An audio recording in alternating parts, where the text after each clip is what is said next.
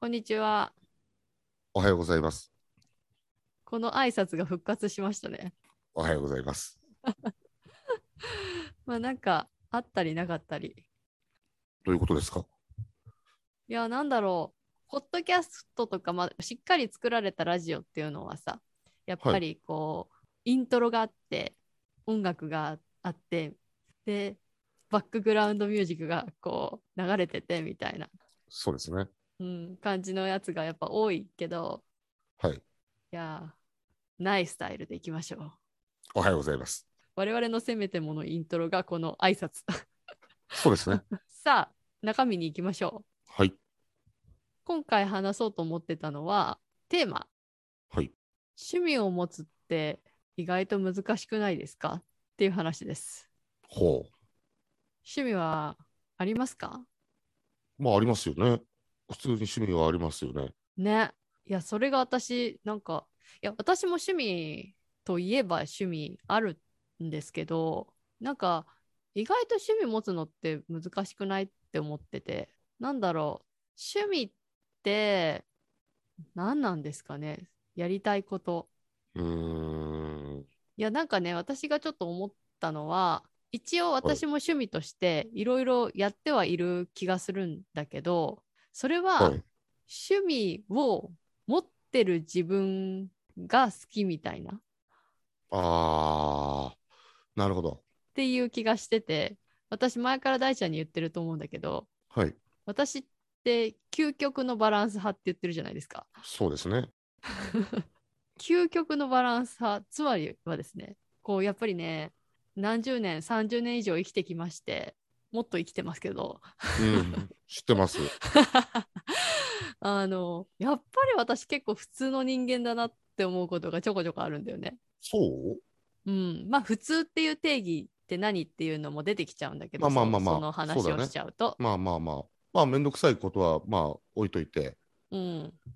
自分はもうノーマルだと。ノーマルだとなんだろうどこまで行っても多くの人の中の、まあ、大体中間ぐらいにいるよなみたいなうーん。感じがしてて、はいで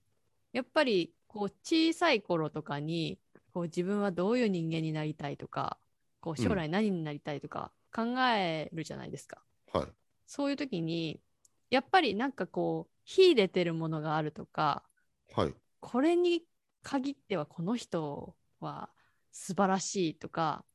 はい。なんかそういうユニークっていうのかな、い、う人ってすごいいいなって思っててそのそういう何か一つに関してはすごい飛び抜けてるみたいなそういう人に憧れてたんだよね。あー、なるほど。うん、なんだけどそれを思って自分を見ると自分ってなんか特別な何か秀でてるものもだないしめちゃくちゃ喋れるわけでもないしうん特別な何かを持ってるわけでもないし、なんかすっごい普通だなって思ってて。うーんまあもちろん、綾菜さんのそのバランス感覚っていうのは、この社会に生きる上においてですよ、とてもあの大事なことだっていうのは僕はあの伝わってきてるんですけど、はい。意外とね、綾菜さんはね、みんなが綾菜さんのことをどう思ってるかっていうことをね、まあ知らないんですよ。あ、そうですか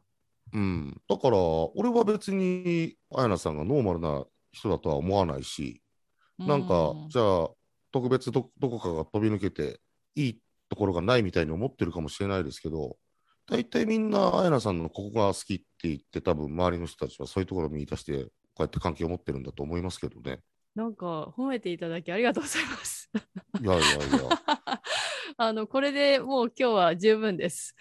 りました、じゃあ、 ありがとうございました。いやいや、あの、まずね、俺、すごく思うんですよ。はい。まずね、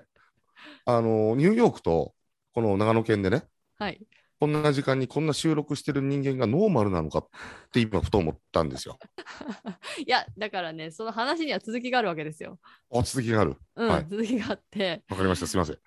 で、そう、なんか変わってるというかさ、なんか私だけみたいな、そういうの欲しいなみたいな気持ちはずっとあって。はい。でなんかやっぱそのためには何か自分が持たなきゃいけないというかうん。何かできるようになったりとか、うん。こうねしなきゃいけないなっていうのを思っててうん。でそういう自分になるためにいろいろトライをしてきたんだと思うんですよ。ああ。はいはい。、でちょっとこの話を考えてた時にうん。私今まで生きてきた中で何やってきたかなってすごい考えたらうん結構なんかいろんなことやってきたなと思ってうん。うん。その、まあ、もちろんいろいろ勉強とかそういうのもあるけどうん。特別こう趣味っていうところとかに絞って言うと、うん。本当ざーっと言うとですね、うんまあ、子供の頃は親にこう言われてみたいなところもあるけど子供の頃にこうテニスをやっていて、はい。で中学になってからこうバスケをやりまして部はい活はでいね、はい。でその後にハンドボールをもうそれも部活なんだけどはい。やりましてはい。でその間に、まあ、まあ学校で連れてかれたっていうのもあるけどこうスキーだったりスノーボードをやり、はい。でこう大学とかに行ってくるとだんだんちょっとこうちょっと横乗り系にこうね、行きたくなって、はわかりますよ。わかりますよ。 まあスノーボードも横乗り系だけどはいはいはスいはケい。ートボードをやりおお。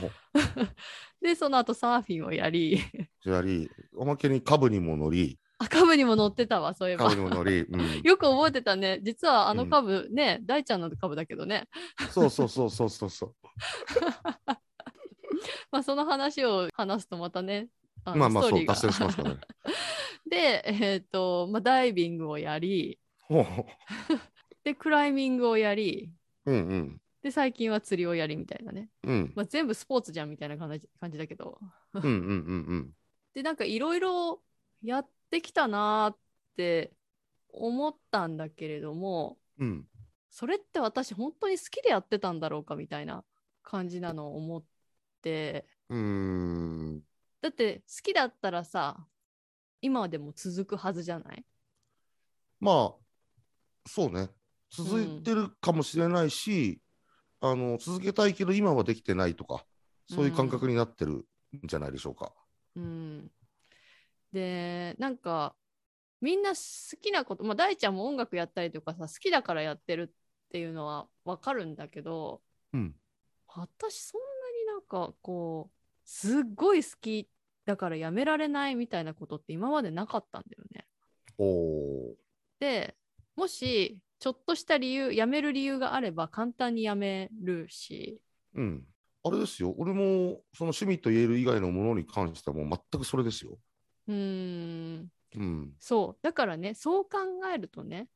まあ本当に本当に好きで何か一つのことうん。をやってる人っていうのはやっぱりなんかこう何か持ってるんじゃないかなって思うんだよねその人なりいやの。ーそうかなまあまあまああるよね絶対何かしらはあるんだろうけどうんただまああの脱線しないように話しますけどそっから先の話も難しくてうんじゃあ趣味をさ仕事にするかしないかっていう今度定義にもなってくるじゃないですかあああそれはあるね。うん、るでしょうんだから、俺が思うのは俺が思ってる趣味っていうのは決してそれをお金に変えないってことなんだうーん多少のお金に変えるのはいいと思うよ。ただ、それで生活しちゃったらもう趣味じゃなくなっちゃうわけだよね、きっとね。そう私それはすごくあってうん。やっぱり一旦仕事になると何でも嫌いになるわかる多よ。分。わかるよ。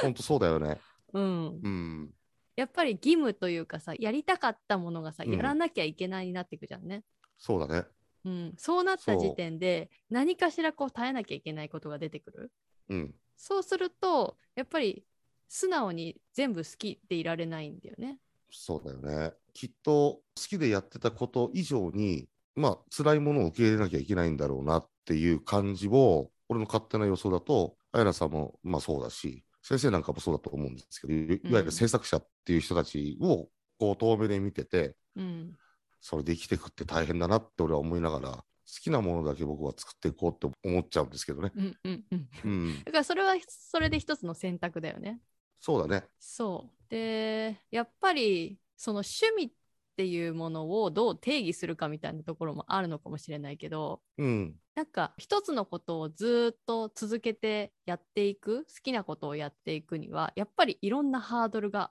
あると思うんだよね。はい。やっぱり単純に好きだからといってそれを続けられる絶対にうんうん続けられるとは限らない、もちろん。でそれを思ったのがやっぱいろんなこう要因があってはい。でまずね第一にパッションパッション。パッションいや、パッション。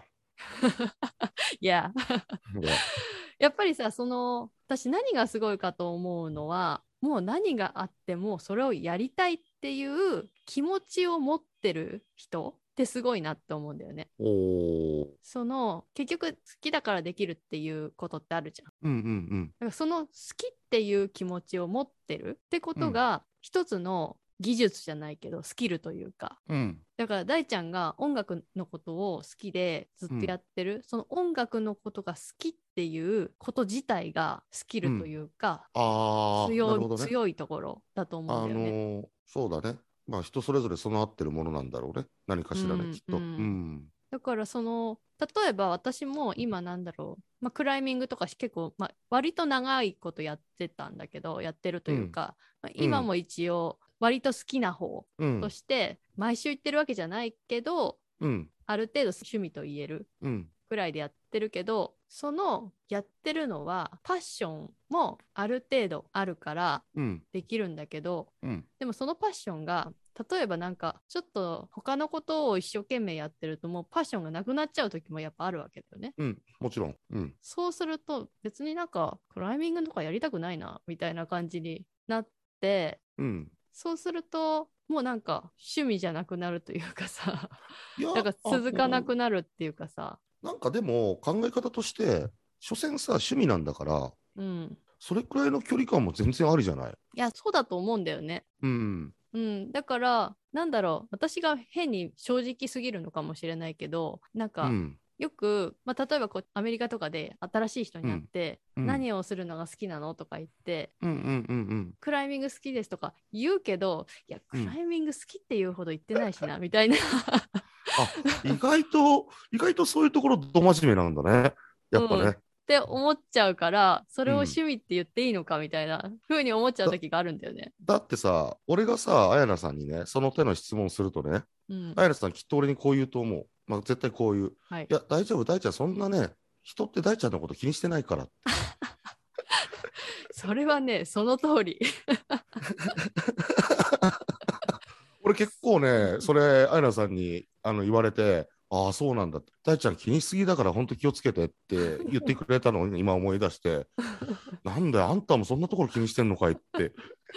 やだから別にそれで悩んでるわけじゃないんだけど、うんその自分の正直な気持ちを口に出すといや別にでも私そんな趣味じゃないみたいなところもあるんだよね,、うんなるほどね気持ちも。うんあのーなんていうのかな、今さ、その、まあ、腰つべも含めて、うんいわゆるさ、その趣味っていうものをさ、もうなんか、それでお金稼げるんじゃないですかっていうくらいやってますっていうふうに見せる人がすごいいっぱいいるでしょ。そうだねそれは多分 YouTube の力が大きいよね。で、そういうのを見るとさ、やっぱり趣味っていうレベルでも、こんなにみんなやってるんだっていうさ、ふうに思っちゃうでしょ。リスナーからしてみると。うん、リスナー視ま聴あ者,、うん。そのなんか代表的なのは、俺最近なんていうの、その一人キャンプとかさ、あああわ、のーかるわかる。あのさ、なんか、うん無駄にさなんか、まあ、キャンプってすごくやっぱみんな物にこだわりたくなる方に行くじゃんか。いやこだわっちゃうよ。よねやり始めるとね。うん、だからあれね本当はそこまでの趣味じゃないだろってお前あの映像を撮るためにそのなんかパッション手に入れようとしてるんだろって俺は思っちゃったりするんだ。いやーその通り。そうでしょだから、うんあのね趣味ってそんなさこだわるもんなんですかって俺は思っちゃうんだ。あじゃあ、あやなさんの趣味って何かってさ、今まで例えばずっとね、あの昔から続けてきたことないって言ってるけど、ーうんただあなたアクティブに動きたいなっていうことは続けてきたんじゃないです。まあねその、うん何か常にこう目指すところに動こうっていう気持ちはずっとある、それがなんか一つのものをずっとやってるわけじゃなくてそれがうんいろんな方向に向いてる常にって感じだよね。そうでしょだから、なんか一つのことを続けてるのがさ、いいとか悪いとかっていうもう物差しもなくて、ただなんていうの何にも考えないで、ただただ時間だけが過ぎてったっていうのはもったいないよねというかさ。で、あれですよ、あやなさん、いろんな経験してるから、それなりになんか広く浅い知識を持ってるでしょ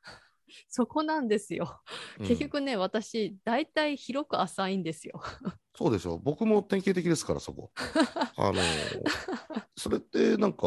悪いことではないでしょ そう、だから、それが私が究極のバランス派と言ってるところでもあるんだけど、うんそれ仕事に関してもあるじゃないね。そのプロフェッショナリズムじゃないけど、うん自分の専門の領域があってそこに対して、その例えば業界があってその業界の中でさらに細かく分かれてるわけじゃんね。ここに関してはすごいもそううだねなんだろうプロ級だとかさわかんない、家を建てるにしてもさこの大工仕事のこの部分はこの人にうんうん勝てる人はいないみたいなさ、そうだねうん、だからそういう専門的なところに私は常に憧れてるんだけど、はい結局よく言うなんだろう器用貧乏的な感じになっちゃうっていうか、んなるほどねうんでそれが悪いわけではないっていうのはよく分かっているし、うんなんだろう今の世の中多分渡り歩きやすいとは思うんだよねそうだそねの時代の変化も早いから。うんその一つだけ飛び出てる人はそれはそれですごい素晴らしいことだけどもしその技術が廃れてしまったら、ね、労働市場っていう意味で考えると、ちょっと生活厳しくなったりとかっていうのはありえるしうんなんだけどまあ結局そのバランス派になっちゃうのはその一つのことに対して強いパッションがこう続かないからなのかなっていうのはちょっと思っている。まあそれは続かないんじゃなくてバランスを取ってるからそうさせないんじゃないかいあまあそれもあるかもしれない。その、うん結局なんか一つに偏りたくないみたいなところはあるのかもしれない。なんかそうそこに対するそこをなんか一つのところにドバっていきそうになったら、まあ、ドバって言い方もなんだけ どなんか事前にセーブしてそうなイメージがある綾菜さんは。それはあるかもね。そのなんて言うんだろう、イノシシみたいに突進していくよりもちょっとどうどうどうって押されてそうそうそうそうそうそうそう。ちょっと待てよ待てよちょっと客観的に全体見てみろみたいな うんそういうところはあるかもしれない。まあでもね私がうんそのとにかく思うのはその、うん一つのことに対しての愛情が絶えないっていういう力を持ってる人ってまずすごいなってああ思ってそう見えるこか。とうん。それはやっぱりね持ってるものだと思うな。そういう人ってさ愛情が絶えないつもりで多分いるわけじゃないと思うんだよね俺。もうライフワークの一つになっちゃってるんだよ。そうなんだよ。そこがね、うん、そうなれるのがすごいなって思っちゃああなるほどね。いやう。うん。それはやっぱりしょうがない綾菜さん。綾菜さんは究極のバランス派で現在ねその究極のバランス派派のまあ綾菜さんがニューヨークにいてっていうことをし、まあ、やってるわけだから、うんそれあれですよないものねだりの話かもしれないですよ。それもあるね。そのないものねだりっていうのも、結局バランス派だからこそいろいろやってみてあやっぱりこっちの方がいいあっちの方がいい ってどんどん移り変わっていくみたいな。まあでも、バランサーのすごいところは、その移り変わるタイミングも抜群だよね。致命傷を追わない、追って移り変わることは絶対しないでしょ。そうかもしれない。そうでしょ。かといって、大きいビッグチャンスをつかめるかって言ったら、そのタイミングもわからないけど、あそうそうそうそうそうそれはあるね。ビッグチャンスっていうのはね、ちょっと難しいよね。いや、でも、あれだよ、意外とアイナさん、正直にバランス派って言ってるだけであって、みんなそうだから、大う体。んまあそのバランスを取る具合ってみんなバランス取るからね多くの人が。うん。そう。で、口にすると、あれだけどさ、うん、その度合いが人によって違うみたいなね。そうだね。うん、まあねで趣味を持つのが難しいっていうふうに言ってたんだけどそれのパッションのところがすごいあるのと、はいで。もあとはいくら好きでもやっぱりどうしても続けられないっていうこともあるじゃないでもすちか。もちろん、でそれですごく思ってるのがやっぱね人なんだよね人。人。うん、なんかうんいくらさ、なんだろうこうテニスが好きでも一人でテニスってできないじゃないですか、まあ壁打ちだったらできるけどまあ、できないよね。ねうん。プレーしたいんだったらうん相手が必要じゃないですか、そうだね。だからそういう人の問題ってのもすごく大きいポイントあだるなよって、ね。思っで、ててそうだよ。わかる。で、またどんな人が来るかっていうのもね、あるだろうしね。うん、うん。だからその思ったのがうん。例えばいろいろスポーツなんかでもやっぱり一人でできる単独でできるスポーツっていうのは、うんまあ、。パッションさえあれば続けやすいというか、そうだね。うんなんだけどやっぱりそれでも一人で行くのってなんか心配だったりとかなんか楽しみを共有したいって気持ちもあるしもそうだし初めてだったらどこから始めていいか分かんないとかそうそうそうそっていうのがあるから何かやりたいと思ってもやっぱり近くにそれをできる人がいるかどうかっていうのはすごく重要なポイントなんじゃないかなっていうふうに思ってまして、う。いや、ぐさりっとその言葉 が今僕に刺さりましたよ。えー刺さってます、刺さっ てます。はい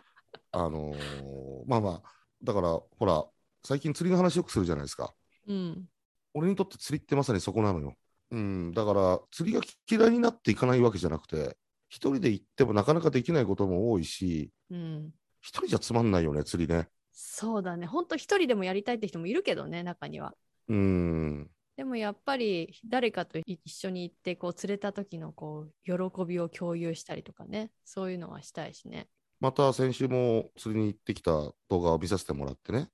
はいあのーまたとんでもないの釣り上げてました ね。あのー今回は、はい、釣り上げました。これ、まさにさ、釣りの喜びってあの場面なんだよ。どうせ大きいのを釣ってもね、